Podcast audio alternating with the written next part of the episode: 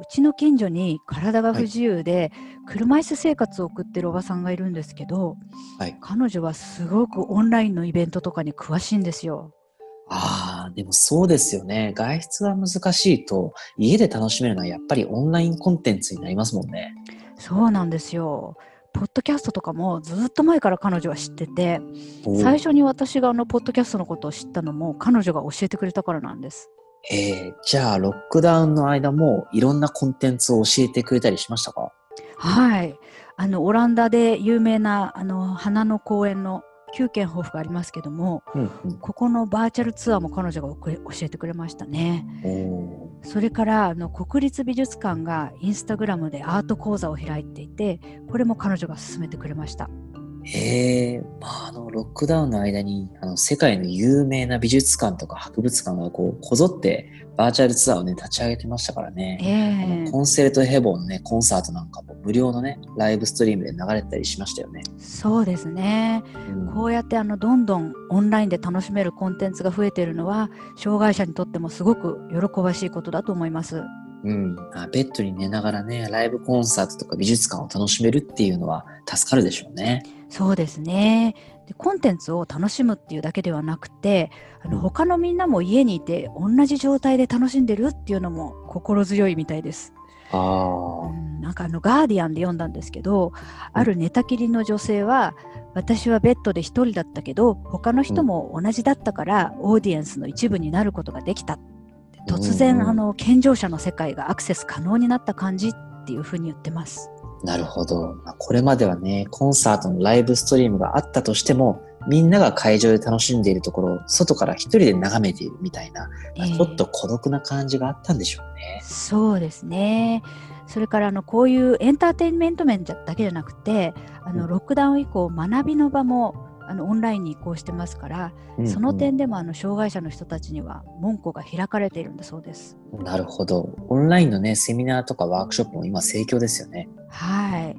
あのある障害者は作家を目指していて作家デビューを支援するスキームにいつも参加したかったのに、このスキームでは常にワークショップへの参加が義務付けられていたのでこれまでは参加を諦めざるを得なかったんですけども、まあ、このロックダウンでオンライン参加が可能になったんだそうです。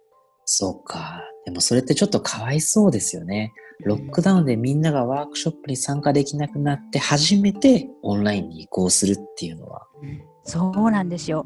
他にもあのある障害者は映画のクラスを受講しようと過去3年間あの大学にリモートアクセスを求めてきたんですけども、うん、何度も実現不可能って言われていたのに、うん、あのコロナ危機で状況が一変したら全ての大学の講義がすぐオンラインに移行したんだそうです。うわなんだよすぐにできるじゃないですかみたいな。そうなんですよ。だから彼女もやっと講義が受けられるようになってすごく嬉しい反面これまでもできたのにと裏切られた気持ちもするって言ってますね。ああその気持ちわかるな。まあ、こう障害者が訴えてもね、少数派だから意見が聞き入れられないみたいな。だけど、多数派が困ると一気に途端に状況が変わるっていう。そうなんですよね。普段障害者の不便がいかに忘れられてるかっていうことを考えさせられますよね。うん、こうやっていろんなことがオンラインに移行して、まあ、障害者にとってある意味インクルーシブになってきているところはありますけど、まあ、実際に今回のコロナ騒動で彼らは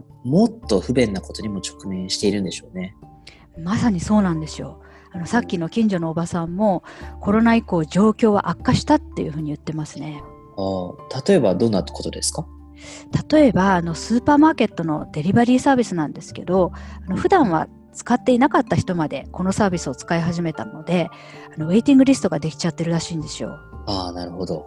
うん、でもあの一部のサービスは以前からのお得意様を優先させるシステムらしいんで、まあ、彼女はそういうところを使っているらしいんですけども。うんうん、なるほど。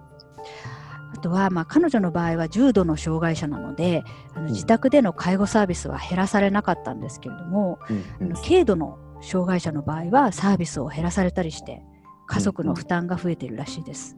あまあ日本でも障害者福祉施設が休業とか、ね、事業縮小とかになって問題になってましたね。ええー、まあ、障害者はあのお年寄りと同様に新型コロナウイルスにかかると重症化するっていう可能性が高いので、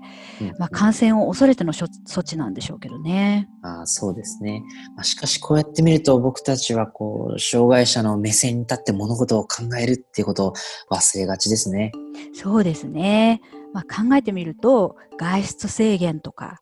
まあ、リモートワークへの挑戦とか、まあ、病気になることへの恐れとか、